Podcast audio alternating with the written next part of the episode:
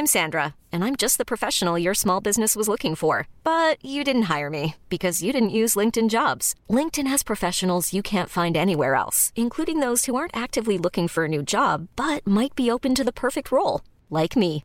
In a given month, over 70% of LinkedIn users don't visit other leading job sites. So if you're not looking on LinkedIn, you'll miss out on great candidates like Sandra. Start hiring professionals like a professional. Post your free job on linkedin.com/achieve slash achieve today. Jewelry isn't a gift you give just once. It's a way to remind your loved one of a beautiful moment every time they see it. Blue Nile can help you find the gift that says how you feel and says it beautifully with expert guidance and a wide assortment of jewelry of the highest quality at the best price. Go to BlueNile.com and experience the convenience of shopping Blue Nile, the original online jeweler since 1999.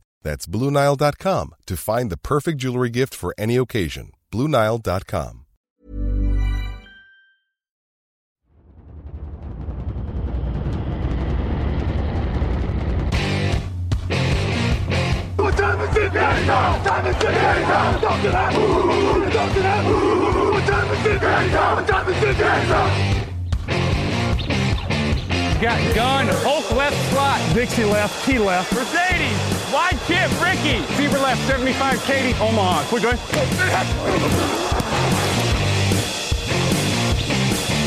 Last play of the game. Who's going to win it? Luck rolling out to the right. Dumps it up to Donnie Avery. Goal line, goal line. Touchdown. Touchdown. Touchdown. Et bonjour à tous, bienvenue pour cet épisode 728 de Touchdown Actu, épisode draft. Ça y est, c'est parti, la draft prend le pouvoir. La NFL, c'est fini. Euh, nous sommes les nouveaux maîtres du flux. Euh, ne dites pas Alain, évidemment. Mais, euh, nous allons évidemment maintenant prendre plus de temps pour vous parler de la draft. Pour m'accompagner aujourd'hui, il est de retour, comeback euh, podcaster of the year, l'homme que tout le monde attend, Jean-Michel. Bonjour à toi, Jean-Michel.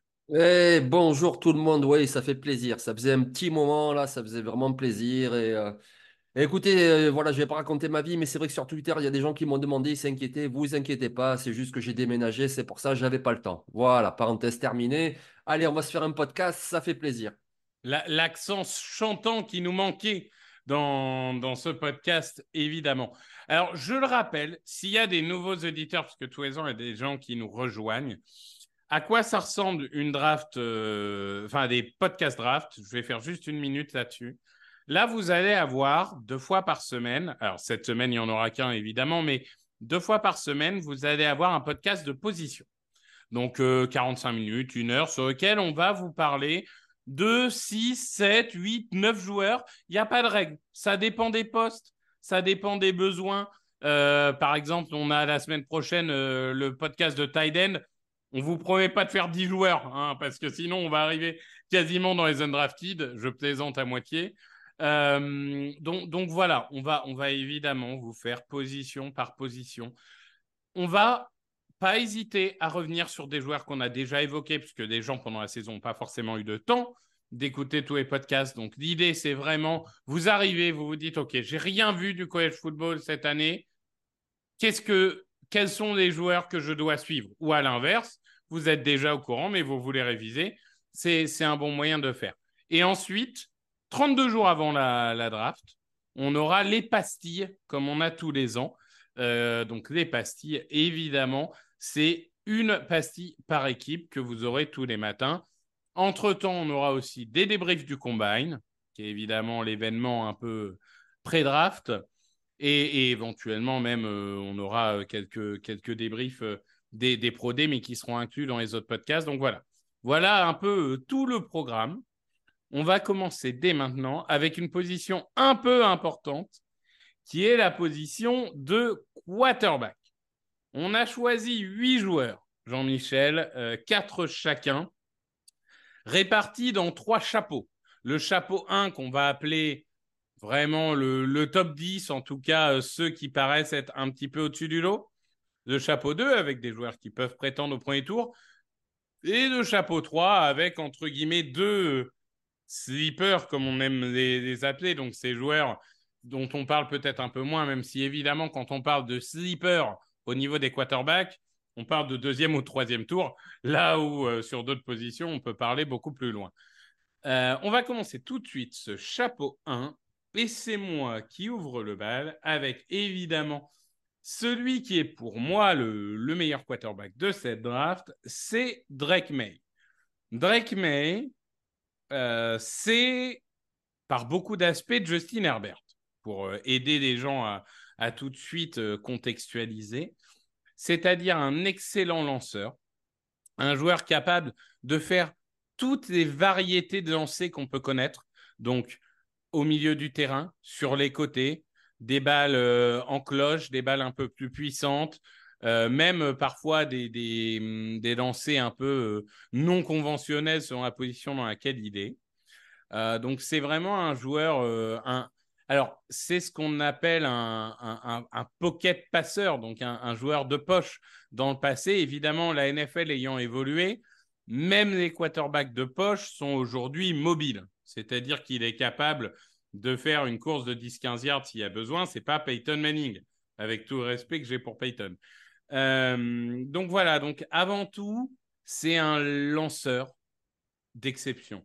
C'est vraiment un joueur qui semble prêt pour la NFL, un joueur que vous pouvez faire démarrer dès la première semaine et qui a, on va dire, euh, tout ce qu'on aime appeler les intangibles, donc tous les critères dont on a besoin pour être un quarterback en NFL. Après, il est évidemment encore imparfait. Et je vais dire tout de suite, moi, je trouve cette classe globalement imparfaite. Euh, si, vous voyez des journaux en train de vendre des, des quarterbacks générationnels, à mon avis, c'est juste qu'ils veulent du clic.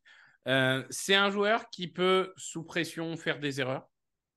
C'est un joueur qui manipule pas toujours la poche comme il faut. Il prend souvent des sacs un peu idiot. Euh, si vous avez vu Brock Purdy au Super Bowl qui prend de mémoire un seul sac, il y a beaucoup de quarterbacks qui en auraient pris 5 ou 6. Donc c'est important de savoir manœuvrer la poche pour éviter la pression. Et puis parfois, mais c'est aussi le, style de jeu dans lequel il est à North Carolina, c'est euh, des prises de risque un peu énormes. Mais, encore une fois, une attaque verticale comme ça nécessite aussi une prise de risque. si vous voulez, et là je fais très schématiquement, hein, au, niveau aérien, North Carolina, ça ressemble un peu à ce que vous pouvez voir aux Dolphins, sauf qu'il n'y a pas Tyreek Hill. Euh, c'est-à-dire un jeu euh, très, très vertical. Moi, j'aime beaucoup voir ce genre d'équipe. Donc voilà un peu mon, analyse de, de Drake May. Jean-Michel, est-ce que tu partages? Est-ce que tu le vois un peu différemment? Et question annexe à laquelle tu pourras répondre à la fin, est-ce que c'est ton quarterback numéro un de cette saison? Non, non, je partage vraiment ce que tu dis. C'est vraiment un très, très bon joueur. Et puis, oui, c'est vrai que même l'impression visuelle, tu parlais de Justin Herbert, euh, ben déjà l'année dernière, on le voyait, on se disait, oh, il fait penser à quelqu'un. Et ouais, il fait penser à Justin Herbert. Euh, et notamment pour ses passes en profondeur. Voilà. Franchement, c'est un super lanceur en profondeur. Euh, alors, il y a peut-être un petit peu trop d'air à mon goût au niveau de ses passes longues, mais elles sont toujours précises. Il arrive vraiment à propulser ses receveurs dans la profondeur et ça, c'est important en NFL pour faire des différences comme ça, des jeux d'impact. Il sait très bien le faire. Tu l'as dit, c'est euh, un lanceur depuis la poche, mais attention, il peut courir aussi. Il gagne des yards au sol quand il le faut. Voilà, c'est pas c'est pas ce qu'on appelle une double menace, mais c'est un quarterback qui est capable. Voilà, s'il n'y a pas de solution à la passe, s'il faut avancer pour euh, gagner une première tentative, il sait le faire. En plus, il a le gabarit pour le faire. Donc, il est vraiment très intéressant. Les passes longues, mais ce que j'aime bien aussi, je trouve que, voilà, déjà pour le jeu en pro, c'est qu'il lance très vite voilà ce qu'on appelle le quick release, c'est-à-dire que ben, il reçoit le ballon et puis en moins de trois secondes, ça y est, il a lancé. Ça, il sait très très bien le faire. Parmi tous les prospects qu'il a, c'est un des meilleurs, un avec euh, le temps le plus court avant de lancer. Et donc ça, c'est très très bien aussi pour la NFL. Donc oui, évidemment, il n'est pas parfait, mais il a quand même beaucoup d'atouts, Drake May. Et pour répondre à ta question, non, c'est pas mon quarterback préféré parce que il manque juste un tout petit truc de hit factor que, ce, que le suivant, celui dont je vais parler, a, qui est peut-être moins accompli si tu veux, mais il a ce truc en plus, ce X factor et que voilà. Donc du coup, moi je le préfère. Mais Drake May, vraiment, c'est un quarterback très solide. Eh bien, allons-y parce qu'on va avoir un grand désaccord puisque le prochain quarterback dont on va parler est mon quarterback numéro 3, personnellement. Oh, oh, oh, oh. Eh oui, On va... oui. et- Mais c'est forcément le nom que vous connaissez tous puisqu'aujourd'hui, c'est euh, peut-être le joueur le plus hype, parfois le plus polarisant euh, pour certains. C'est Caleb Williams. Alors, vas-y, Jean-Michel, défends, euh, défends ton choix et explique-nous pourquoi Caleb Williams est euh, pour toi le quarterback numéro un de cette draft. Ah, alors attends, tu vois, je dis pas qu'il est le numéro un, je dis qu'il est mon préféré et je vais vous expliquer pourquoi. Mais ensuite, je viendrai sur ce défaut parce qu'il en a des défauts et malheureusement un petit peu plus que d'autres. Mais je vais commencer, voilà, pourquoi c'est mon quarterback préféré? Ben déjà, parce qu'il a une grande capacité d'improvisation, il est super spectaculaire. Je veux dire, on l'a vu tellement de fois, euh, sa poche, sa ligne offensive s'effondrer, il a attaqué de toutes parts, et ben, il fait un pas de côté, un deuxième, et puis il trouve une solution. Et la solution euh, exceptionnelle, il fait une passe de 20 yards au niveau de l'épaule extérieure du receveur et ça marche. C'est vraiment quelqu'un non seulement spectaculaire, beau avoir joué, mais qui trouve des solutions. Voilà, alors je vais pas dire c'est Patrick Mahomes, mais cette capacité-là à improviser quand il n'y a rien, ben, il trouve quand même une solution. Alors bien sûr, il y a un revers de la médaille, j'en parlerai après, mais voilà, c'est quelqu'un qui trouve des solutions et ça en NFL, c'est très important parce que les défenses sont très bonnes, les défenseurs sont très rapides et il faut savoir, euh, oui, il y a un jeu qui a été appelé, mais quand c'est bouché, ben, il faut trouver une solution. Et je trouve, pour moi, c'est celui qui en trouve le plus et le plus souvent. Donc c'est pour ça que moi, euh, je l'aime beaucoup. En plus, il a un bras très puissant. Je veux dire, en 2023, il n'y a aucun autre quarterback au niveau universitaire qui a lancé autant de passes en profondeur précises. Voilà, donc déjà là aussi, ça fait un autre atout pour la NFL pour faire des différences dans un match. Il est vraiment très, très fort. Et puis, ben voilà, la NFL moderne, on le sait, c'est beaucoup des systèmes euh, en option. hein, le read pass option, par exemple, c'est-à-dire, alors, c'est pas Lamar Jackson, mais je veux dire, ici aussi, utiliser ses jambes. Donc, il va faire sa lecture. Si c'est bouché, il peut feinter de la donner au coureur, y aller lui-même, etc.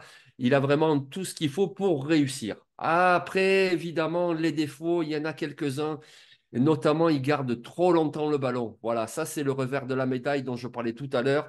C'est-à-dire que les joueurs qui sont habitués à trouver des solutions, même quand il n'y a rien, ben, ils vont forcément les chercher. Il n'y a rien, mais il va se dire non, je vais y arriver, je vais faire un truc, et puis, et puis il force. Et puis, soit il lance une mauvaise passe, ou soit il garde trop le ballon et il se fait aplatir. Je veux dire, c'est lui aussi un des quarterbacks qui a été le plus saqué au niveau universitaire, et le plus souvent, c'est de sa faute. En cela, il me fait penser un petit peu à Justin Fields. En plus, il protège mal son ballon. Il a commis, euh, je crois, de tête plus de 32, plus de 30 fumbles, il me semble. Oui, c'est ça. 32 fumbles en 37 matchs. Voilà, c'est énorme. C'est vraiment énorme. Et ça, en NFL, c'est rédhibitoire. Les pertes de balles, c'est pas possible. Ensuite, ben voilà, il a, il a un bras extraordinaire. Extraordinaire. Il te lance des bombes à 50 yards extraordinaire. Mais là aussi, le revers de la médaille, les quarterbacks qui ont un tel type de bras aussi puissant, ben souvent ils se reposent là-dessus. Et du coup, il a vraiment du travail à faire au niveau du jeu de pied, du placement, de la rotation des hanches, enfin de l'équilibre général. Donc, il a encore beaucoup de travail à faire à ce niveau-là. Et puis enfin, ben, peut-être aussi le caractère, parce que c'est important. Est-ce que Caleb Williams est vraiment un leader? Ça, on peut se le demander. On a vu quand même des choses depuis deux ans où, euh, après une défaite, eh il refuse de parler à la presse. Donc ça, déjà, c'est pas l'attitude d'un franchise quarterback. Euh, après une défaite, on l'a vu, euh, c'était contre Washington. Il saute en tribune, il tombe dans les bras de sa mère et il pleure. Eh, là aussi, est-ce que c'est vraiment l'attitude d'un leader? Euh, Le dernier match de USC, par exemple, son entraîneur l'a l'a remplacé par celui qui va jouer l'année prochaine pour le préparer. Et à la fin du match, ils ont gagné. Ce, ce Riley, il a fait un super match. Il dit, ben voilà, maintenant on est une équipe, euh, il n'y a pas d'ego, on est tous ensemble, on est une équipe. Alors évidemment, il nomme pas Caleb Williams, mais tu sens sous-jacent que, bon, ben voilà, Caleb Williams est-il un leader? Je me pose la question. Moi, l'un dans l'autre, avec ses qualités, c'est vraiment un quarterback que j'aime beaucoup. Mais après, le potentiel boom or bust, c'est-à-dire il va vraiment réussir ou être un flop, il est très élevé avec ce joueur. Oui, je suis d'accord avec ça. Après, euh, bon, sur les, sur la, position de leader, il y a des trucs où je suis d'accord, d'autres un peu moins.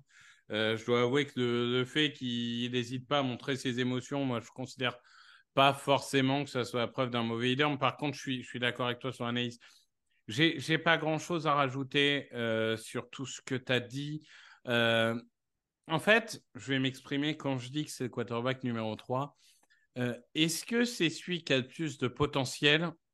Oui, absolument. Est-ce que c'est celui qui est des trois qui potentiellement est le plus gros bust? Oui aussi.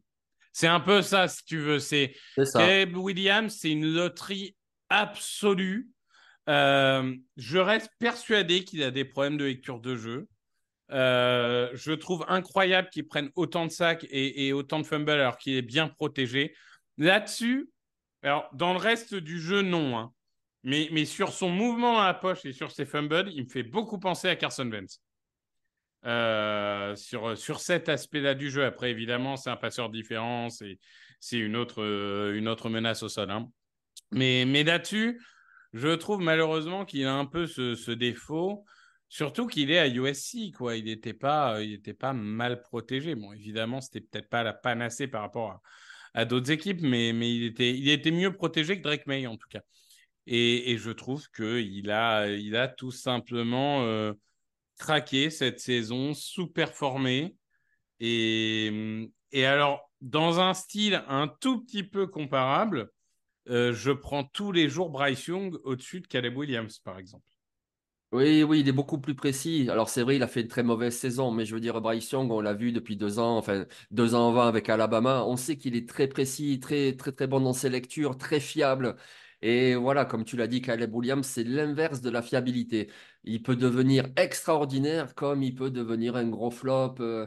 En tout cas, il a beaucoup de choses à corriger. Voilà, tu vois, on parlait du temps de lancer de Drake May qui est très rapide. Ben, lui, il a un temps de lancer très très long. Il garde beaucoup le ballon. Il, veut chercher la solution du super-héros à chaque fois. Et ça, il va falloir qu'il le corrige.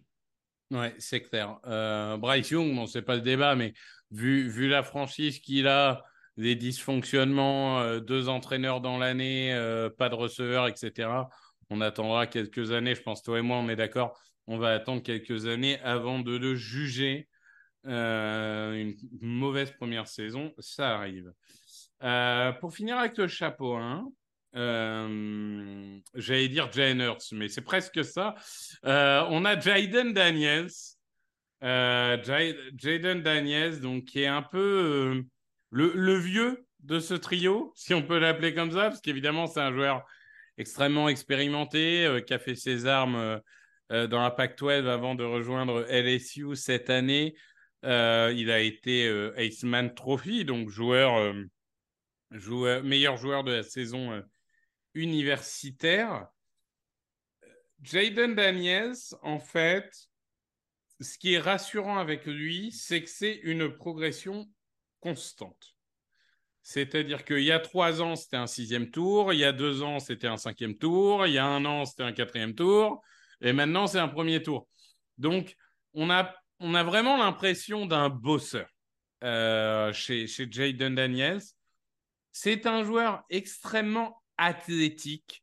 C'est pas pour autant une double menace pure, peut-être aussi parce que, enfin, en tout cas, ce n'est plus à LSU parce que on lui demandait pas forcément de l'être mais il a montré avant qu'il pouvait euh, jouer vraiment en double menace. Donc, athlétiquement, c'est superbe. Euh, sa puissance de bras, très, très bien. Euh, sa capacité à, lancer en courant aussi, très appréciable.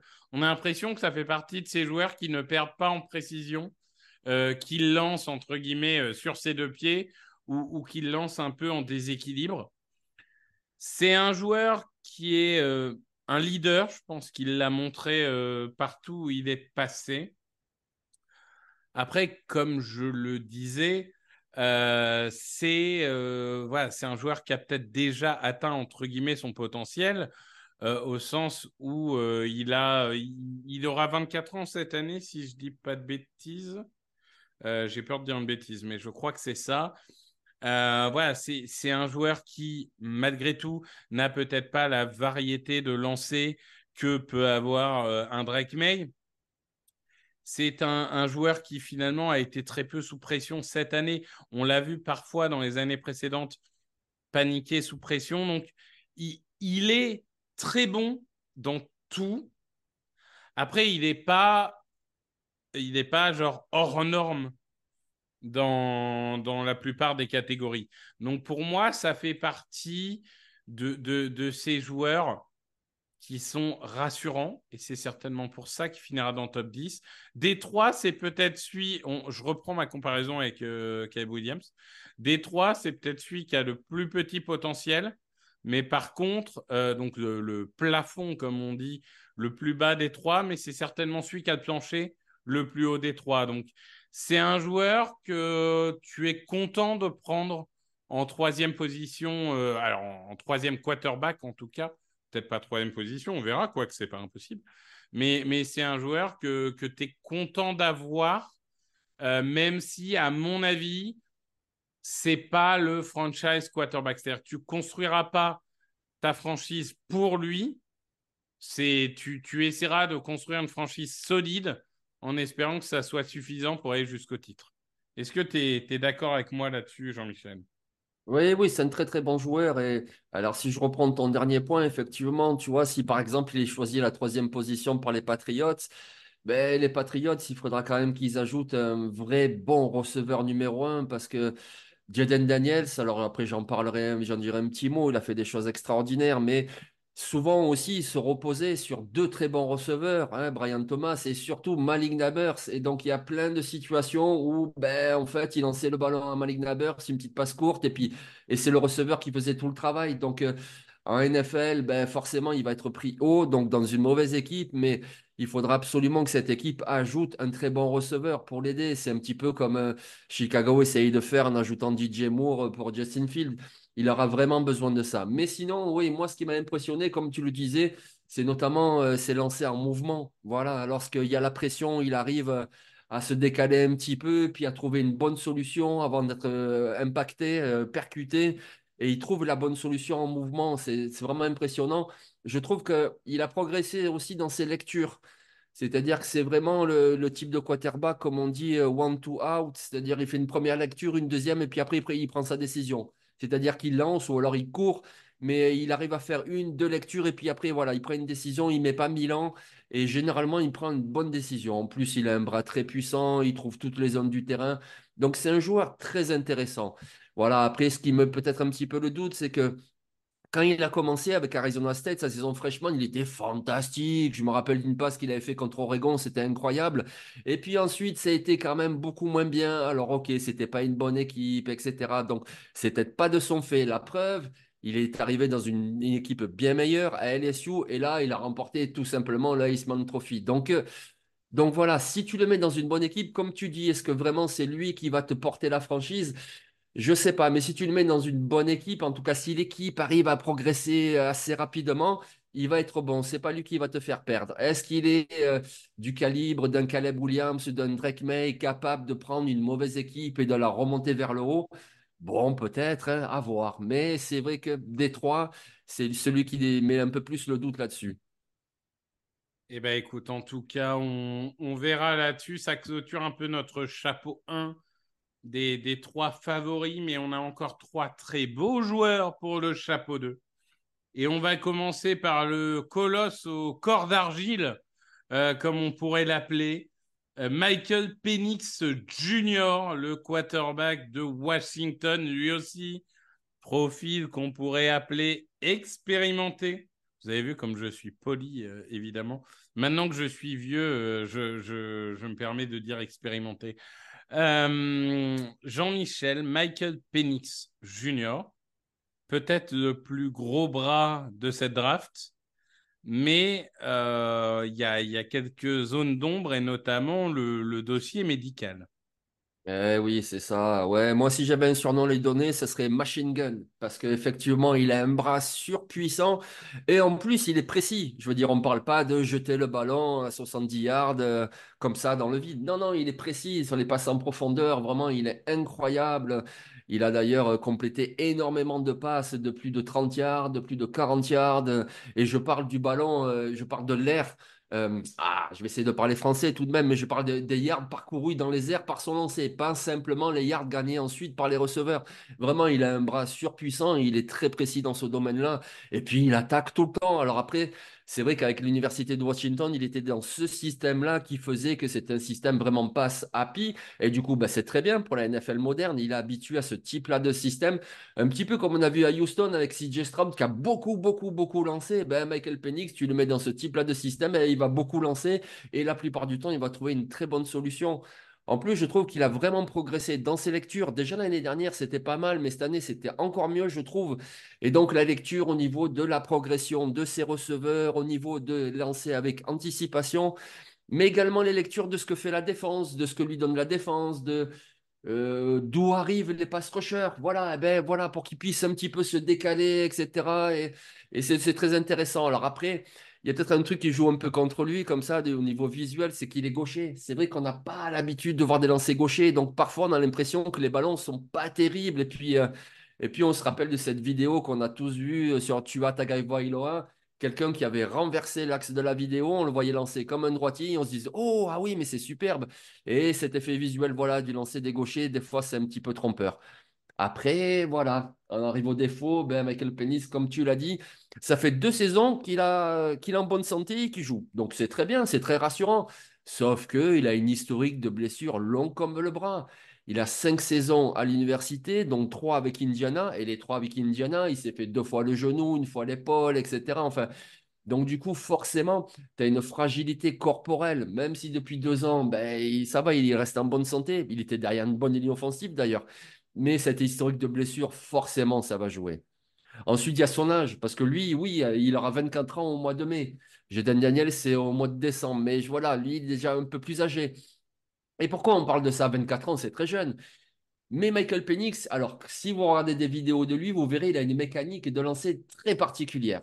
Alors, ça fonctionne, mais ça fonctionne universitaire. C'est-à-dire qu'en NFL, avec des défenseurs qui sont meilleurs en couverture, avec des pass rushers qui arrivent plus vite, forcément, pour gagner en précision, il faut corriger ta mécanique, qu'elle soit la plus parfaite possible.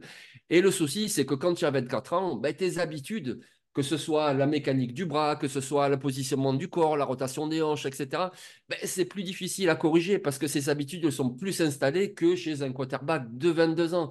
Donc euh, voilà, son âge joue aussi contre lui. Ensuite, la petite dernière limite que je lui vois, c'est que ben, sous pression, quand même, il a montré qu'il était moins bon. Alors vous allez me dire, ben oui, mais ça, euh, tous les quarterbacks, aussi, quand ils sont sous pression, ils sont moins bons, évidemment. Mais lui, je trouve un tout petit peu plus peut-être.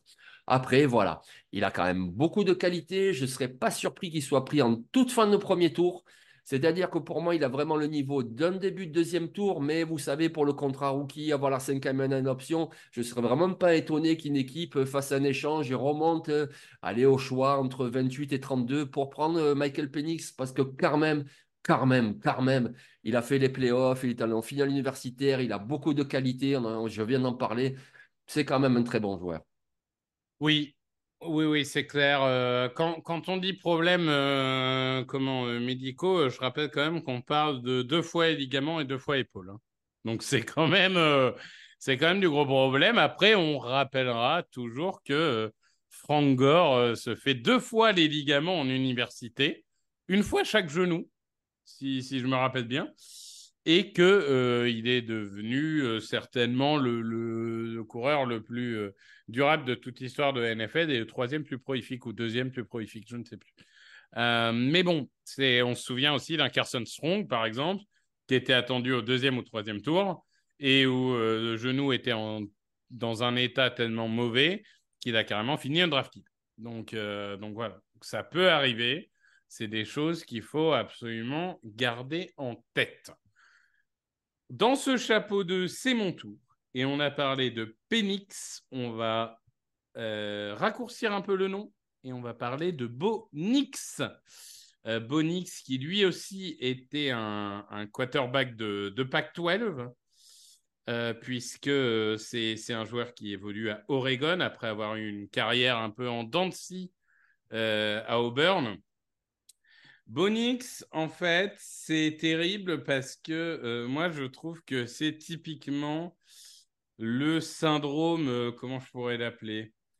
Le syndrome Daniel Jones, et je parle de Daniel Jones euh, à sa sortie d'université. Hein. Évidemment, quand on compare, on essaye de comparer les joueurs universitaires, ça n'a aucune indication sur leur carrière NFL. mais dans, dans le sens où tout ce qu'il fait, c'est bien. Athlétiquement, c'est bien. Il a une, un, beau bras. Euh, il est capable de courir. Euh, il a, pour le coup, tu parlais du release, donc euh, du mouvement globalement, ça part assez vite. C'est plutôt satisfaisant.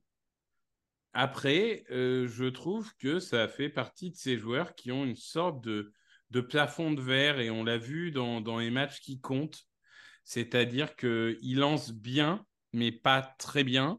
Il, il scanne le jeu, mais dès que tu es face à une grosse opposition, il a un peu plus de mal à lire les défenses. Euh, il est mobile, mais dans des gros matchs, il, va parfois avoir un peu euh, le, côté, alors c'est un peu dur de dire le côté pouet sans tête, mais le côté à, à vouloir jouer au héros, un peu comme, euh, comme on a pu le voir avec Caleb Williams. Donc, c'est encore une fois, c'est un joueur extrêmement expérimenté. Ça sera jamais une catastrophe, mais c'est un joueur qui nécessite, pour moi, c'est un, joueur que tu vas mettre dans une attaque où tu vas faire beaucoup de RPO, beaucoup de, screen, beaucoup de jeux rapides, etc. À partir du moment où il va falloir contrôler le, le terrain, trouver les zones intermédiaires plus, voir des zones longues, etc., il y a une certaine limite, et, pas une limite de bras, encore une fois, il a la puissance de bras, mais une limite de vision, une limite de, notion de prise de risque. Euh, je, trouve que c'est. J'ai pas envie d'être trop dur, mais il finira au premier ou en début de second tour. J'ai pas de problème avec ça. Euh, il finira peut-être par être un, un, très bon quarterback NFL, c'est loin d'être exclu. Mais je trouve que finalement, c'est un peu, euh, si on est violent, le Drake May du pauvre, quoi. Le, le joueur, euh, c'est bien, mais j'arrive pas à me dire, waouh, c'est vraiment tellement bien que j'ai envie de prendre en 15e choix de. Oui, oui, j'ai pas grand-chose à rajouter. Hein. Je veux dire, lui, c'est euh, c'est un petit peu comme on avait vu à Jaden Williams sa saison freshman. D'ailleurs, c'était la même saison à Auburn et on se disait, waouh, mais quel joueur. Et puis ensuite, il a vraiment plafonné. Alors, il s'est bien relancé à Oregon. D'ailleurs, il a fait une saison fantastique, mais voilà, il était souvent porté par de très bons receveurs, notamment Troy Franklin. Et ouais, je pense aussi que c'est exactement ça. C'est-à-dire, c'est un bon joueur, je pense qu'il peut s'imposer un NFL. De toute façon, on en voit hein, des, Samuel, etc., qui sont pas super, mais qui sont pas non plus catastrophiques. Mais est-ce qu'il peut vraiment devenir un très bon quarterback euh, et amener une franchise euh, très loin? Bah, À voir, il faut jamais condamner, bien entendu, mais c'est vrai que j'ai un petit peu des doutes sur, euh, sur Bonix à ce niveau-là. Voilà, il n'a rien d'exceptionnel, comme tu le dis. Bon, voilà, euh, les fans d'Oregon, n'hésitez pas à venir nous insulter euh, sur Twitter. Euh, alors, je vais, je vais peut-être faire ça. Je vais juste prendre nos deux phrases, je vais les accoder l'une à l'autre, je vais les mettre sur Twitter avec Bonix n'a rien d'exceptionnel. Bonix est bon, mais pas très bon, et il n'a rien d'exceptionnel. Et bam, là, là, tu vois, on a toute la communauté Oregon qui va nous tomber dessus. Euh, mais encore une fois, on parle du chapeau 2, on parle d'un joueur potentiellement au premier tour. On n'est pas en train de vous dire que c'est un, joueur catastrophique, bien au contraire, c'est un joueur extrêmement talentueux, mais euh, pour la NFL, ça, ça, a certaines limites. Et on va conclure ce chapeau 2 avec peut-être le joueur le plus clivant, parce que honnêtement, je l'ai vu dans des troisièmes tours sur certaines mocks et je l'ai vu top 5 dans certaines mocks. Donc, euh, je ne sais pas quoi en penser. Et en fait, notamment, ce, que j'ai trouvé assez intéressant, c'est que faut savoir que dans la façon dont font les mocks, chacun a des fonctionnements différents. Dane Brugler, par exemple, au, au, début de ses mocks, il fait comme lui a envie de faire, et après il fait par rapport à ce qu'il entend des GM et des coachs. Daniel Jeremiah, il l'a toujours dit, il fait ses mocks par rapport à ce qu'il entend des GM et des coachs. Pas par rapport à ce que lui observe. Il dit, moi, si vous voulez mon avis, vous regardez mon top 50, pas ma mock. Et ça, en soi, euh, je veux dire, ça se défend. Et quand on regarde les mocks des gens qui écoutent les GM et les entraîneurs, McCarthy, donc le quarterback de Michigan, il est très, très, haut. Et c'est ça qui m'a assez étonné. Et il pourrait peut-être même devenir le troisième quarterback de cette draft si on suit euh, cette logique. Donc Jean-Michel, je, crois que c'est un joueur, toi, que tu aimes beaucoup. Euh, McCarthy, explique-nous en fait déjà pourquoi il est très bon et euh, quels sont les, défauts, en tout cas limitations, qui font que c'est un joueur qui polarise un petit peu les avis. Oui, ben en fait, euh, voilà, je vais tout te dire dans ses qualités, ses défauts. Vous allez comprendre pourquoi il est très bon et pourquoi aussi euh, il clive un petit peu, qu'il y a des avis différents.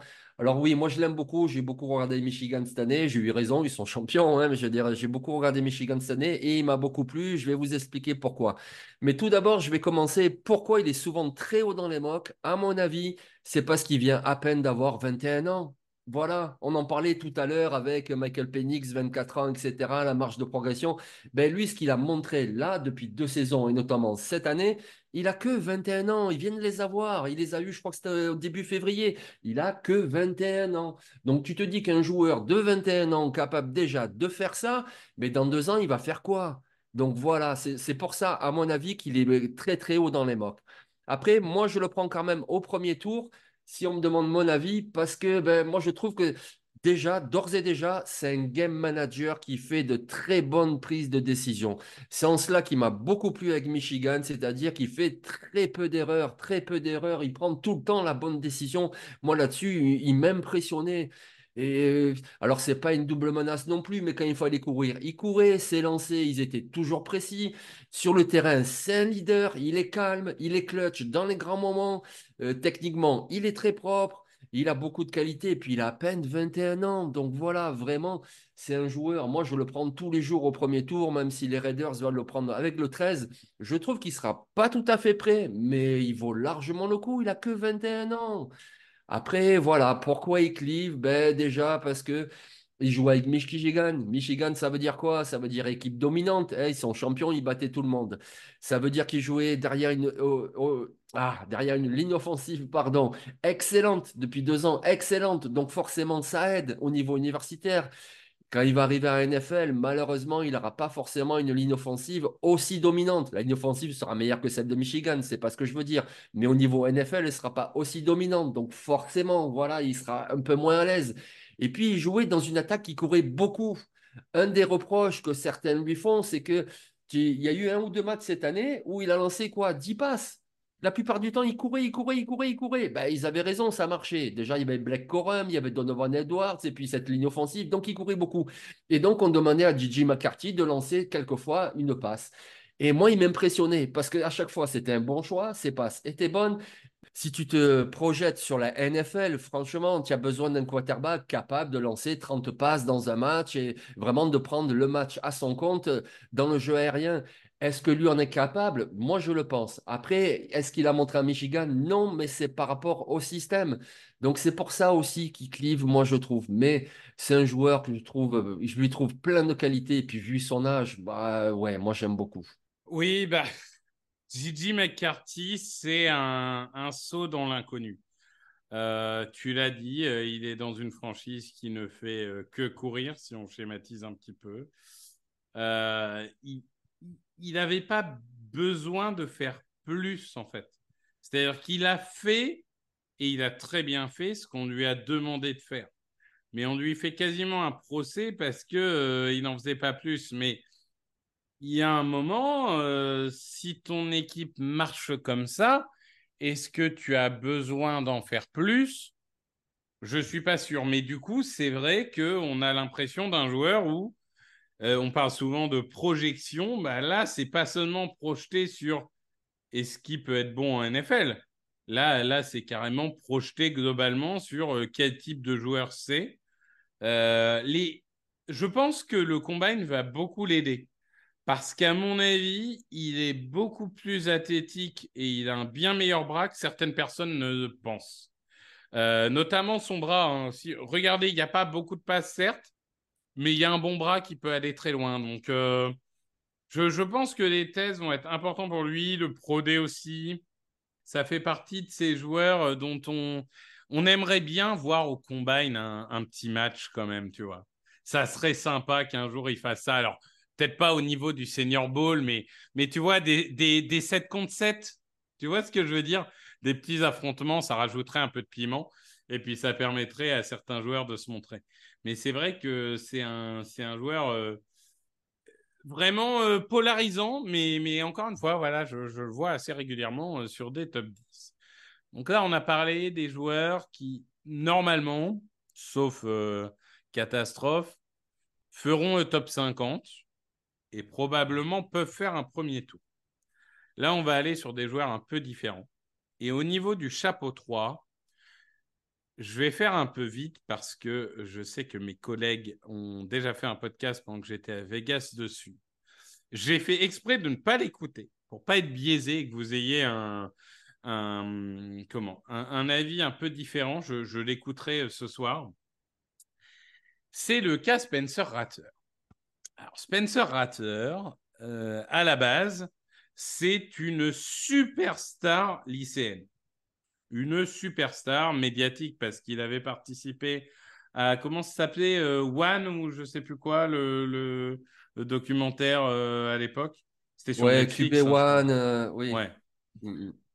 Bon, voilà. Donc, on en était là et il a eu une carrière un peu compliquée, en tout cas en dents de scie, au point de, de perdre, euh, de perdre sa place de titulaire et de finir à South Carolina. Mais en fait, Ratter, il a tout ce qu'il faut en termes de talent. Pareil, puissance de bras, euh, mobilité, athlétique, capable de lancer sur les trois rideaux, capable de lancer au milieu du terrain, sur l'extérieur, etc. Euh, et en plus, il semble quand même que cette année, il est vraiment mûri dans une équipe qui était quand même pas optimale offensivement en termes de protection et de cible. Euh, alors, il y a toujours des absences mentales. C'est-à-dire que il, a toujours euh, par moments des, passes complètement manquées, tu comprends pas pourquoi, des choix parfois euh, absolument incompréhensibles qui, peuvent mener à des, interceptions saucisses ou, des sacs un peu idiots. Donc il est toujours un peu frustrant. Mais malgré tout, il semble quand même s'être remis la tête à l'endroit. Et en termes de potentiel pur, bah, je suis désolé, mais il est très très haut. Euh. Si j'étais, si je voulais provoquer, euh, à part May et Caleb Williams, je suis pas sûr qu'il y en ait un qui ait plus de potentiel que lui. Après, il a euh, derrière lui quatre années de tête de con. Pardon d'être un peu violent, mais euh, il, a quand même souvent montré une absence totale de leadership, etc. Là encore, on entend beaucoup dans les interviews, il a changé, il a pris du recul, etc. Donc, franchement, ne soyez pas surpris si une équipe euh, cède même peut-être au deuxième tour hein, sur Spencer Ratter. Alors évidemment, le plus probable, c'est peut-être plutôt au troisième, quatrième tour. Mais attention, parce que là, on est sur euh, une sorte de diamant brut euh, qui s'est un peu abîmé avec les années, mais, que là, on, on fait revivre et on se rappelle à quel point ce diamant était brillant à la base. Jean-Michel, et quel est ton avis sur le sulfureux Spencer Ratter ben, le même que toi, en fait. Parce que moi, je serais pas surpris, tu vois, qu'il soit pris avant Bonix, qu'il soit pris avant euh, Michael Penix, euh, qu'il soit pris euh, avant beaucoup de quarterbacks. Parce que, oui, voilà, un cursus en temps de scie. Alors, oui, à Oklahoma, il n'a pas été très bon. Puis ensuite, ben voilà, il y avait Caleb Williams. Donc, c'est ça aussi. Hein, il n'a pas, il a pas perdu sa place contre le premier venu. Et, mais à USC, enfin, le USC, le South Carolina, l'année dernière, vraiment, moi, il m'a impressionné. Parce que, comme tu disais, le talent, on savait qu'il avait. Mais là où il m'a impressionné, c'est que il était très bon dans un contexte difficile. Parce que South Carolina, ça joue dans la meilleure conférence universitaire, mais pas avec les mêmes armes que tous les Alabama, Ole Miss, Georgia, etc. Je veux dire, euh, déjà en plus, l'équipe, il y avait beaucoup de blessures, euh, il y avait très peu de cibles, une O-line vraiment pas terrible. Et tu regardes ces matchs, mais c'était incroyable. Il faisait euh, un taux de passe complété exceptionnel, relativement peu d'interceptions. Et puis sur le terrain, voilà, on a vu un autre joueur, on a vu un leader, quelqu'un qui va toujours au combat, qui lâche jamais rien. Il y a vraiment une attitude qui tire tout le monde vers le haut. Donc un joueur qui a ce talent et qui a cette attitude-là, moi, je ne serais pas surpris que les scouts NFL l'aiment beaucoup plus que les gens qui suivent euh, le football universitaire depuis quelques années. Donc moi, je le vois très très bien au deuxième tour. Par exemple, une équipe qui aurait besoin d'un quarterback, euh, allez, pour dans un ou deux ans, allez, je ne sais pas, Seattle par exemple, qui au premier tour ne prend pas un quarterback et puis au deuxième tour peut miser une pièce sur Spencer Rattler parce qu'il a montré vraiment beaucoup de maturité et je pense, tu vois, tu parlais de Gigi McCarthy qui pourrait marquer des points au combine avec ses qualités athlétiques. Lui, je pense que le combine sera très important au niveau des entretiens. Et ce qu'il a montré cette année, s'il le confirme dans les entretiens, c'est-à-dire vraiment quelqu'un qui est devenu plus mature, ben, il peut partir très très haut.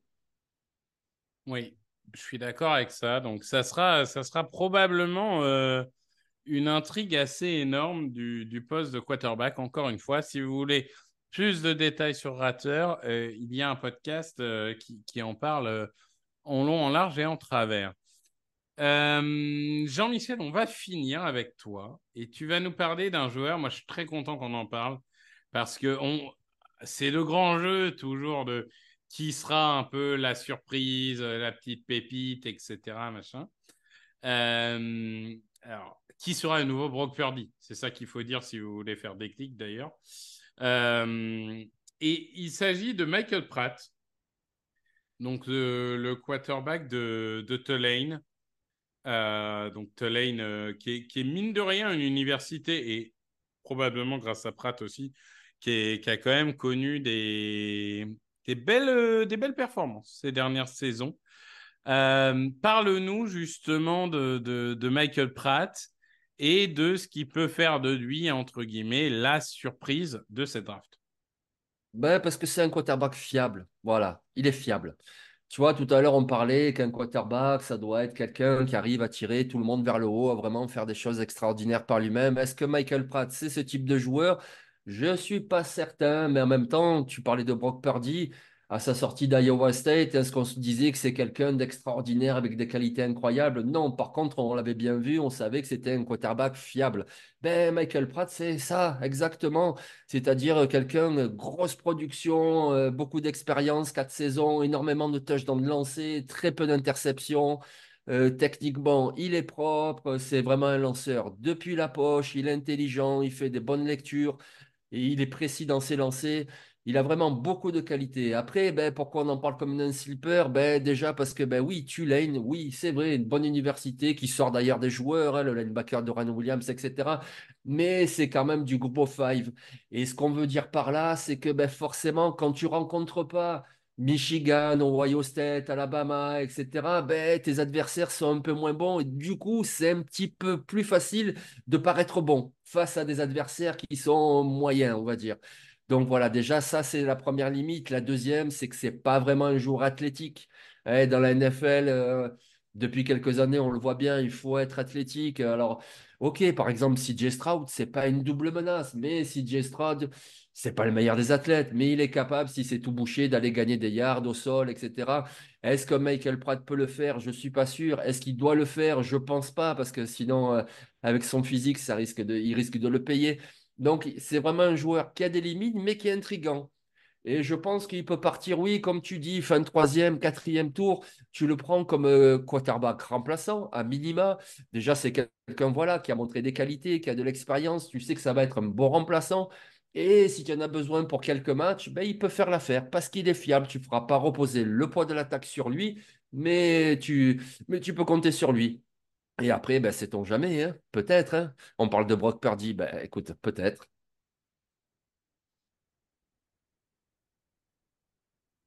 Ah, pardon, j'ai, fait l'erreur du débutant, Jean-Michel. Je t'ai répondu alors que j'étais en mute.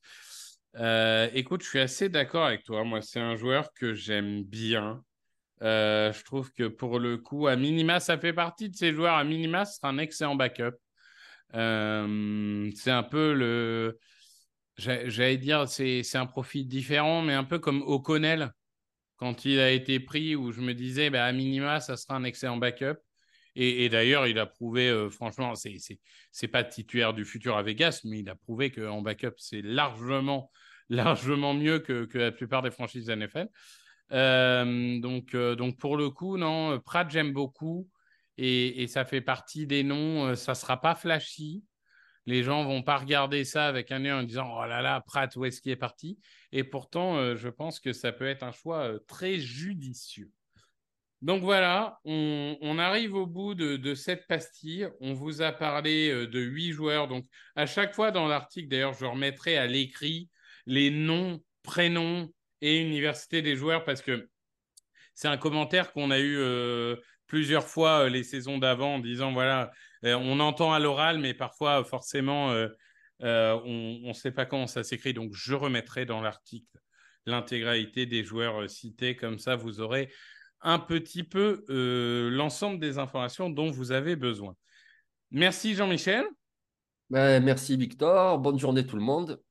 Eh ben, bonne journée à vous. Euh, vous nous retrouvez la semaine prochaine. Et, je peux vous dire en exclusivité, le, le, prochain podcast, ça sera Niti et Tonio qui vous parleront, si je ne dis pas de bêtises, du poste de défensif tackle. Merci à tous. À la semaine prochaine. Salut, salut.